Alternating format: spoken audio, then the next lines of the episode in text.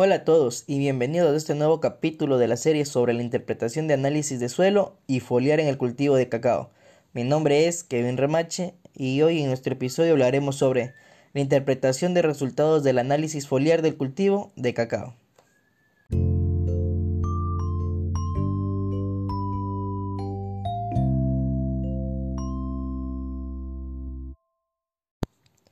La fertilidad del suelo puede ser evaluada a través del análisis químico del suelo o de manera más directa usando el cultivo para determinar el contenido nutricional de la planta o su producción.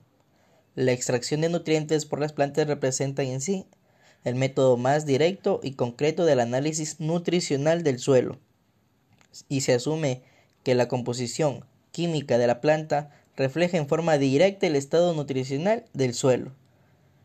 Cabe destacar que el análisis foliar es apenas una de las herramientas empleadas para determinar cómo obtener el mejor rendimiento de los cultivos y como tal debe complementar otros métodos y no reemplazarlos. Para interpretar mejor lo que es el análisis foliar, podemos decir que es un análisis químico del contenido de nutrientes en los tejidos vegetales. En general, una mayor disponibilidad de un nutriente en el suelo se traduce en una mayor concentración de este nutriente en la planta.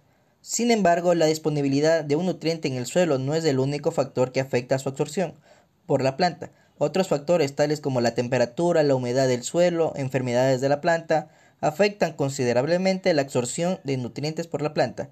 Por lo tanto, análisis foliar refleja tanto la disponibilidad de nutrientes en el suelo y el estado nutricional en el que se encuentra la planta. Te preguntarás cómo podemos interpretar nuestro análisis foliar. Pues déjame te explico. La concentración de nutrientes en la planta no es fija, sino que cambia constantemente. La concentración de nutrientes incluso difiere entre las diversas partes de la misma planta. Para estudiar el patrón de absorción de nutrientes es necesario tomar muestras de varias partes de la planta y en las diferentes etapas de crecimiento. El uso más común de análisis foliar es la verificación de diagnóstico visual y la identificación de las deficiencias o excesos de nutrientes. Teniendo en cuenta que el contenido de nutrientes de la planta está expresado como peso en seco, por lo tanto, cualquier condición que afecte el peso en seco de la muestra recogida afectará su composición de nutrientes.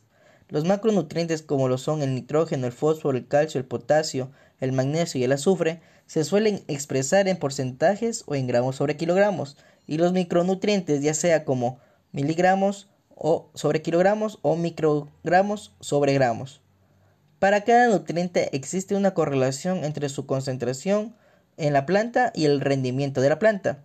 Un método a utilizar es una curva llamada la curva de respuesta de rendimiento. Esa curva muestra la relación entre la concentración de un nutriente y el rendimiento que está determinado por el ensayo de campo. En los resultados de un análisis foliar se debe interpretar con guías que indican si el contenido de nutrientes es bajo o deficiente, medio o suficiente, alto o consumo de lujo o excesivo como desbalance nutricional o toxicidad. Una vez que se haya identificado que un nutriente está en una concentración muy baja, se debe programar la aplicación de fertilizante vía foliar o a través del suelo. En caso de que el nutriente esté en exceso, se debe revisar el programa de fertilización y hacer los ajustes necesarios. Por lo tanto, te indicaré la concentración foliar adecuada de nutrientes para el cultivo de cacao expresado en microgramos.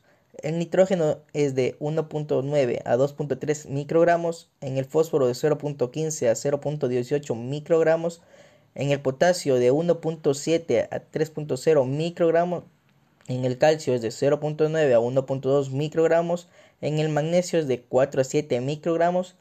En el azufre es de 0.17 a 0.2 microgramos. En el boro de 30 a 40 microgramos. En el cobre de 10 a 15 microgramos. En el hierro de 150 a 200 microgramos. En el manganeso es de 150 a 200 microgramos. En el molibdeno es de 0.5 a 1 microgramos y en el zinc de 50 a 70 microgramos. Culminando ya esta última parte del podcast, de la interpretación del resultado del análisis foliar del cultivo de cacao, te preguntarás, ¿qué preferirías para un cultivo de cacao? ¿O un análisis del suelo o un análisis foliar? Pues déjame te explico que la mayoría de los casos existe una correlación entre el análisis foliar y los resultados de los análisis del suelo. Teniendo en cuenta que los análisis de suelo pueden ser utilizados como una herramienta de predicción para planificar las necesidades de fertilizantes antes de la siembra, por ejemplo, y para evaluar la disponibilidad de los nutrientes en el suelo, pero no puede indicar si las plantas son capaces de absorber los nutrientes y no dan ninguna información sobre el estado nutricional de los cultivos en el suelo. Mientras tanto, que el análisis foliar proporciona información sobre el estado nutricional actual de la planta y ayuda en la verificación de diagnóstico visual de síntomas de deficiencia o de toxicidad. Sin embargo, no proporciona información suficiente para explicar la razón del problema nutricional.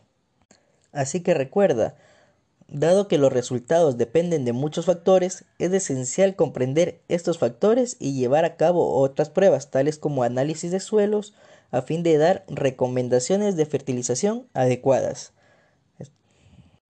Y bueno, esto ha sido todo por el episodio de hoy. Esperamos que te sirva de gran ayuda y que tengas un buen día. Gracias.